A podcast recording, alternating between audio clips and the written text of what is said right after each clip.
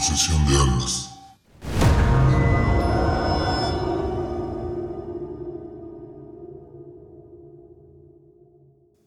Hola comunidad terrorífica.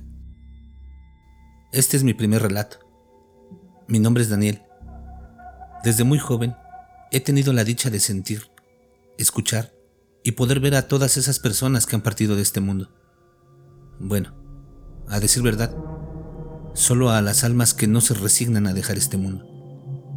Esto que les contaré me pasó hace unos años. Yo tenía 20 y vivía muy cerca de Cuautla, Morelos, en México. Debido a mi trabajo, me veía en la terrible necesidad de regresar caminando a casa de madrugada, por una calle que está a la orilla de una laguna, a la que todos llaman Hawái. Es una calle totalmente solitaria y sin ningún tipo de energía eléctrica. La única luz que rompía la oscuridad total era el reflejo de la luna sobre el agua. Ese día, bueno, esa madrugada, nunca lo olvidaré. Era ya 29 de octubre, alrededor de las 3 de la mañana, cuando casi a mitad del camino empecé a escuchar muchas voces. Me detuve y agudicé el oído, tratando de ubicar de dónde venían, aunque en ese momento aún no entendía lo que decían. Cuando las pude observar, me di cuenta que venían prácticamente al inicio de la calle. Era un grupo como de 30 personas. Lo supe por las veladoras encendidas que todas traían consigo. Como era un camino muy angosto y para no estorbar, decidí recargarme en un árbol a la orilla del camino y ahí esperar a que la procesión pasara mientras yo fumaba un cigarrillo. Poco a poco, las voces se hicieron más presentes y alcancé a escuchar que iban diciendo plegarias, como rezando. Cada vez eran más claras esas voces.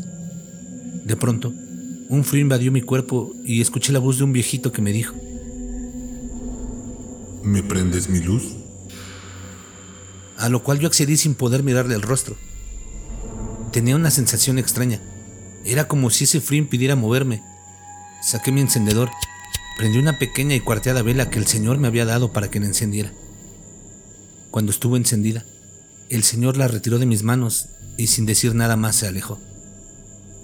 No pasaron ni cinco segundos cuando giré la cabeza para ver si habían pasado todas las personas y así poder continuar mi camino. ¿Cuál fue mi sorpresa al regresar la vista? Les juro, les juro que por más que busqué ya no había nadie en el camino. Las voces y las luces de las velas habían desaparecido. No había rastro alguno de ellos. El frío invadió una vez más mi cuerpo. El miedo me tenía prácticamente paralizado, pero saqué fuerza no sé de dónde y salí corriendo.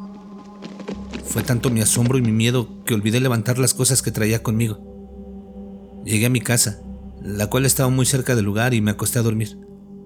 A la mañana siguiente, exactamente a las 9 a.m., recordé las cosas que había olvidado y decidí ir a buscarlas, aún con el recuerdo de eso que vi y escuché.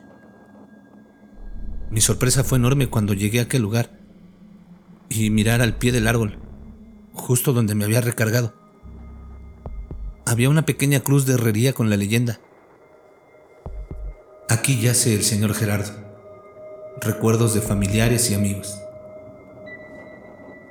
Cuando leí eso, me pareció escuchar una voz que decía, No olvides prender mi luz.